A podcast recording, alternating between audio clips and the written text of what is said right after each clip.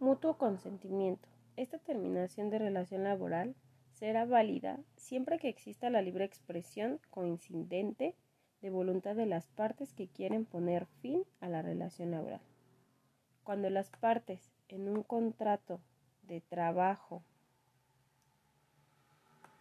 por tiempo determinado están acordando al inicio la fecha de extinción de este contrato, esta terminación de la relación laboral será válida siempre que exista realmente libre expresión coincidente de voluntad de las partes que quieren poner fin a la relación de trabajo, lo cual significa que el consentimiento debe de estar libre de los vicios que lo anulan conforme al derecho común, el error, el dolo o la violencia. Frecuentemente sucede que los obreros desconocen la libertad con la que firmaron el documento en que se hizo constar la estipulación de determinación del contrato por consentimiento mutuo y pretenden haber sido forzados para ello. O bien sucede que algunos patrones recurren a este procedimiento para ocultar los despidos injustificados y liberarse del pago de indemnizaciones. Su técnica formal. Si en el juicio correspondiente no comprueba el patrón las causas de la terminación, tendrá el trabajador los derechos consignados en el artículo 48 de la Ley Federal de Trabajo. Presupuesto liberatorio de responsabilidad. El artículo 53 de la Ley Federal del Trabajo, en su fracción cuarta, establece que la relación de trabajo terminará por incapacidad física o mental o inhabilidad manifestada del trabajador que haga imposible la prestación del trabajo. Se entiende por incapacidad físico-mental la pérdida de facultades o aptitudes de una persona que la imposibilita para desempeñar el trabajo.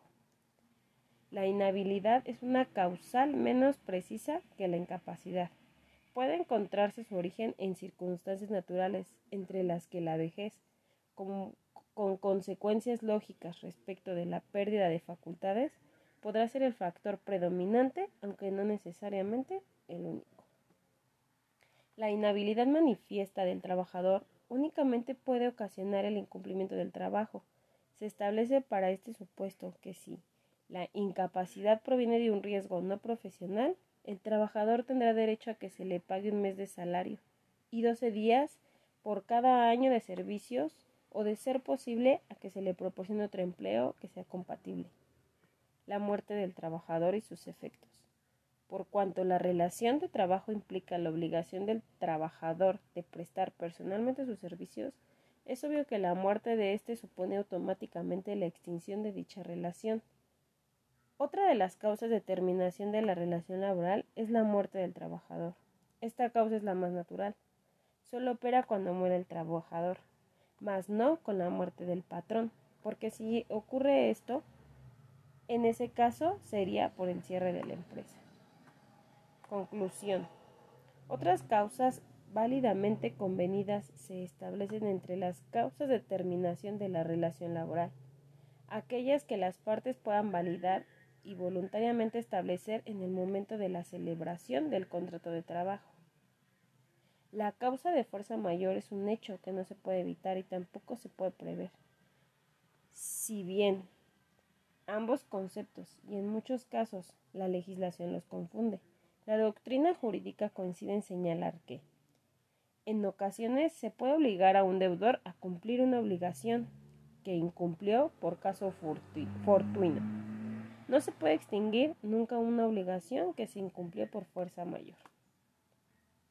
En los contratos de trabajo para una obra determinada, la terminación de la obra por la cual se contrató al trabajador o el vencimiento del término o la inversión de capital en la inteligencia de que esta causa operara si fue legítima la fijación de un término de duración y si al vencer no subsiste la materia del trabajo.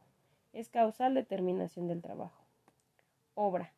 En la obra, en los contratos de trabajo, para una obra determinada, la conclusión de la misma es una causa de terminación de de la relación de trabajo convenida al inicio de común acuerdo por las partes. Vigencia. Se entiende por relación de trabajo para capacitación inicial aquella por virtud de la cual un trabajador se obliga a prestar servicios subordinados, bajo la dirección y el mando del patrón, con un fin de que adquiera los conocimientos o habilidades necesarios para para la actividad para la que vaya a ser contratado.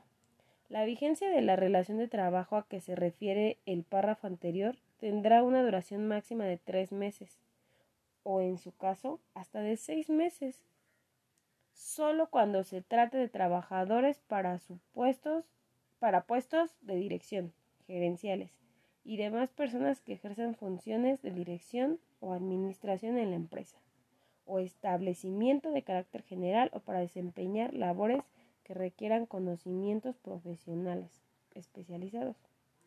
Durante ese tiempo el trabajador disfrutará del salario, la garantía de la seguridad social y de las prestaciones de la categoría o puesto que desempeña. Incapacidad definitiva. Si el trabajador está obligado a prestar personalmente sus, sus servicios al empleador, es obvio que cuando, por razones de incapacidad física o mental, no está en condiciones de cumplir con dicha obligación, la relación de trabajo se extingue.